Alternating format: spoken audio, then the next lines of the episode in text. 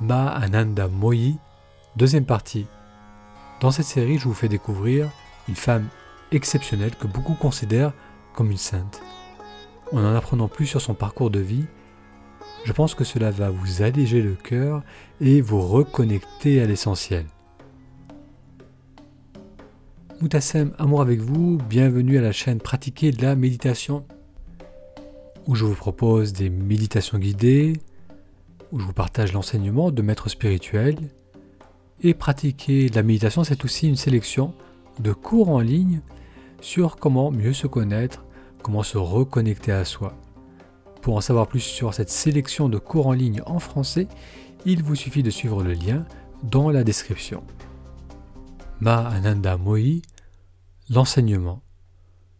Je vous invite à écouter avec présence et ouverture. On va d'ailleurs commencer par faire deux trois respirations en conscience. Trouvez une position où vous êtes à l'aise et juste euh, ressentez le corps qui respire, le mouvement de l'inspiration et ensuite l'expiration. On ressent l'expansion avec l'inspiration.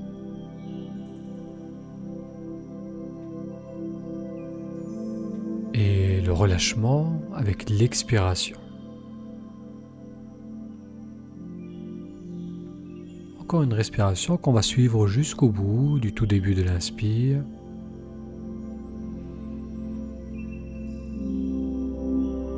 Et l'expiration qui naturellement suit derrière.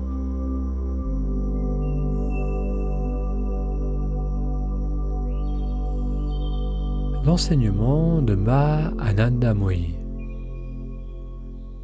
Les deux spécialistes français de Ma Ananda Mohi, Jean et Josette Herbert, qui l'ont fréquenté durant de longues années, ont écrit qu'il était impossible de tirer de son enseignement un système philosophique. Mais ils précisent pourtant que la conception que la sainte avait du divin était très proche de celle d'autres grands sages hindous tels Sri Raman Krishna ou Swami Ramdas. De même, Arnaud Desjardins, pour qui il n'est pas concevable de parler d'une pensée de Ma Anandamoyi. Si l'on voulait pourtant résumer cet enseignement, on pourrait dire qu'il repose sur cette formule essentielle. Il n'y a que Dieu partout. Lui seul est. Pour Ma, en effet, la seule chose digne d'intérêt ici-bas est la quête du divin. Elle dit, Dieu existe et il faut que je le trouve. Une phrase qui, tel un mantra, doit être au centre de la vie de chaque homme.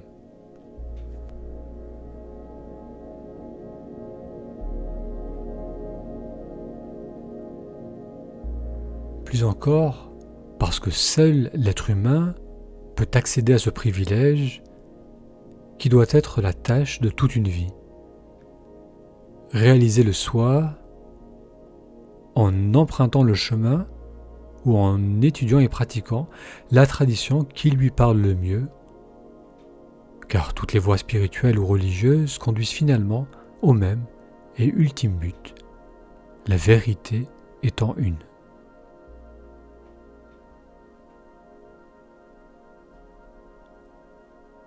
Pour chacune des voies ou des religions choisies, le soi ou le divin donne lui-même à lui-même, de sorte que chaque individu puisse avancer selon sa propre unicité. Dieu, alors, est ce que représente le portrait que l'on se fait de lui. Pour atteindre la réalisation parfaite et absolue, le dévot, chercheur de vérité, doit dépasser cette idée de multiplicité des religions et de différences dogmatiques car une réalisation authentique exclut toute querelle avec qui que ce soit.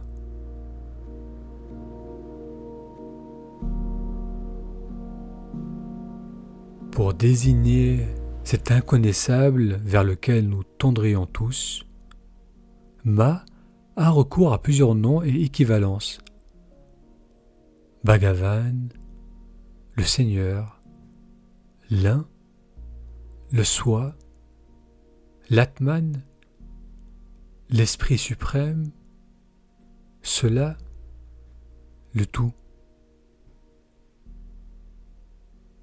Elle précise que dans l'Advaita, la non-dualité,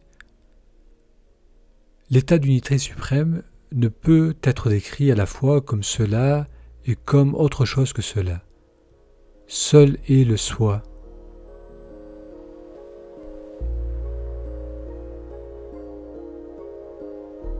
Soi, qui est existence pure, qu'on le désigne comme Dieu ou comme majesté divine. Soi, qui est un, sans second, manifestation et non-manifestation, dedans et dehors. Aux yeux de Ma, tout est absolu, un. Celui qui parle, dit-elle, ce qu'il dit et celui à qui le dit, tout n'est que Brahman, tout n'est qu'absolu.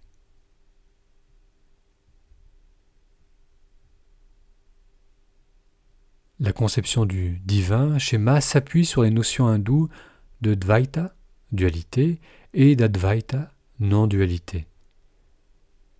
L'absolu est donc à la fois avec et sans forme.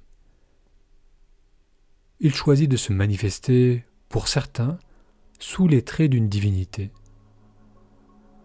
Ainsi, sous celle de Shiva et de Rama pour les dieux, ou de Kali et de Parvati pour les déesses indiennes, tout autant que sous ceux d'Allah ou du Christ, car tous se résument dans la lumière unique, source de toute chose.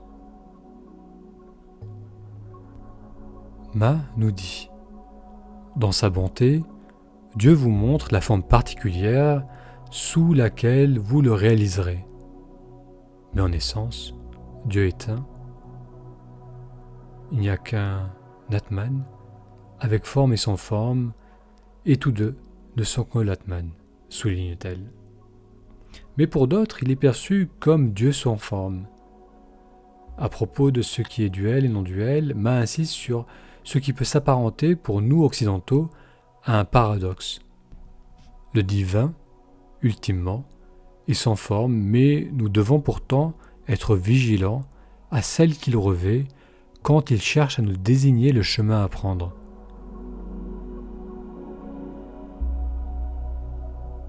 Ou encore, il se présente comme l'Éternel révélé sous forme visible.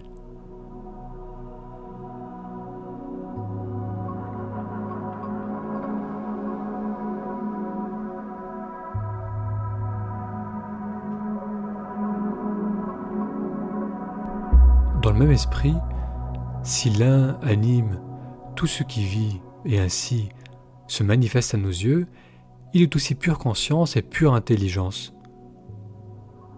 En dépit de ses nombreux contours et formes, il est sans forme, dit Ma. Et d'ajouter, dans cette perspective de dualité-non-dualité, le suprême est tout et rien. Mais alors, comment se représenter? Imaginez même Dieu sans forme nous qui ne pouvons penser qu'en termes de nom et de forme. L'enseignement de Ma montre le point de passage d'un plan à l'autre entre forme et sans forme, puisqu'en définitive, seul le soi est. Dieu est au-delà de la pensée, répond-elle, au-delà de la forme et de la description, mais pour autant, pensant à lui. De quelle manière alors? Si vous vous cramponnez à son nom et contemplez sa forme, le voile qui est votre je s'estompera, et alors resplendira celui qui est au-delà des formes et des pensées.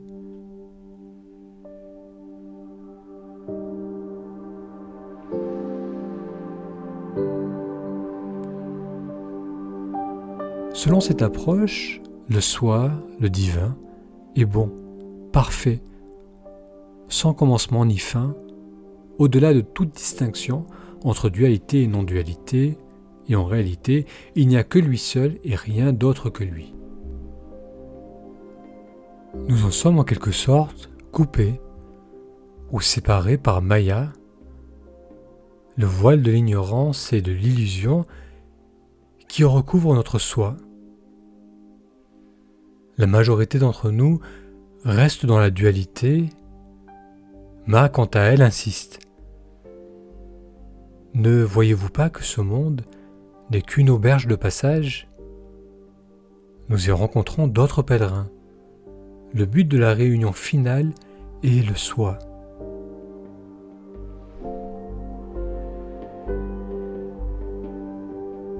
Dieu est donc proche de nous, à la fois en nous et hors de nous.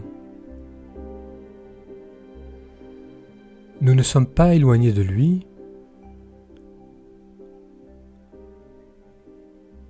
Toutes nos perceptions proviennent de la lumière,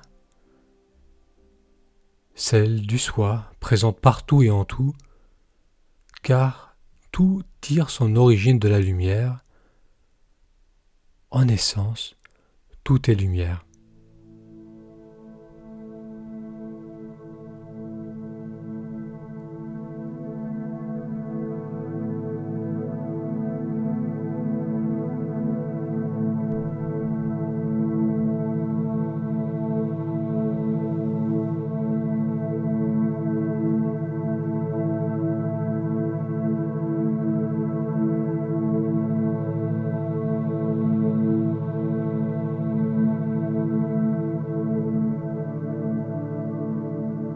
Parvenir à cet état de non-séparation avec l'ultime, Ma évoque à plusieurs reprises le fait de ne pas se laisser tenter par les bonheurs mondains, les plaisirs d'ici-bas et les objets d'essence qui sont impermanents,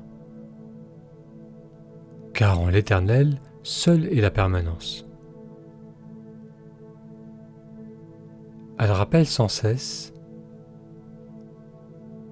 Tant que le cœur n'appelle pas Dieu à grands cris, comment espérer la moindre bribe d'une expérience divine?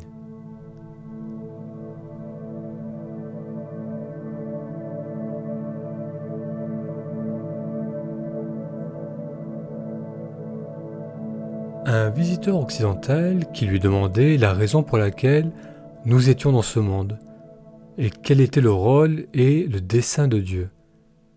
Et elle répondit avec cette joie et cette image qui lui ressemble tant. C'est pour son plaisir qu'il joue ainsi, tout est lui.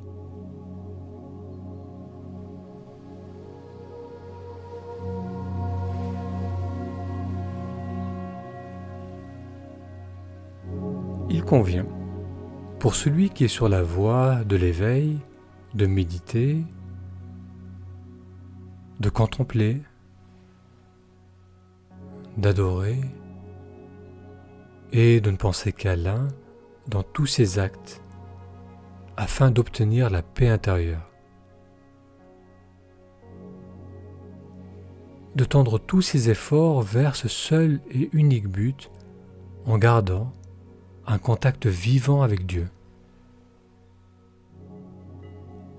Ma nous dit Des efforts soutenus conduisent à être sans effort.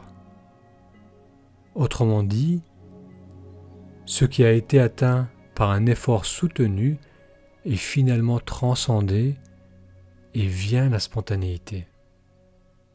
Alors, sans effort, vous êtes sur le chemin de l'infini.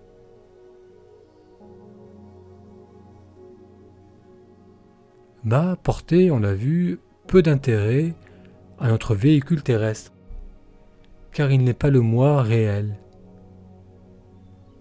De même, notre mental ne peut accéder au calme que par le don divin.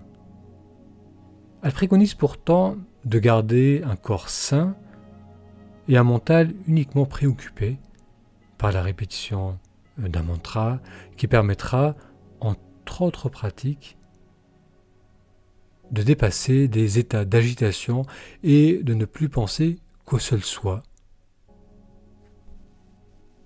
Elle nous dit L'homme qui cherche Dieu désespérément ne peut s'intéresser à rien d'autre. Même respirer sans penser au soi est vain, selon elle, car pour celui qui a réalisé le soi, qui est parvenu à l'illumination, il n'y a plus ni corps, ni monde, ni action, uniquement ce cela qui revient sans cesse dans les propos de la sainte hindoue. De même, Ma estime que chaque homme contient une femme, et réciproquement, et nous devons dévoiler l'homme et la femme contenus en puissance en chacun de nous. Car ultimement, le but n'est-il pas de réaliser l'Atman qui est au-delà de l'homme et de la femme Ainsi donc, progressera-t-on sur la voie spirituelle. Et un jour viendra où le divin apparaîtra dans sa gloire, dans un face-à-face avec nous, car chercher refuge en Dieu, c'est se libérer. Trouver Dieu, c'est se trouver soi-même. Dieu est en son propre soi. Elle nous dit, lorsque le soi individuel se libère peu à peu de ses chaînes, qui ne sont autres que le voile de l'ignorance, il prend conscience de son unité avec l'Esprit suprême et se trouve établi dans son propre être essentiel. Pour réaliser ce qui est, vous suivez tant d'injections et de chemins, mais tout chemin limite, de toutes vos forces. Ayez l'imagination de balayer toutes vos représentations au-delà de la représentation et la révélation de qui vous êtes vraiment.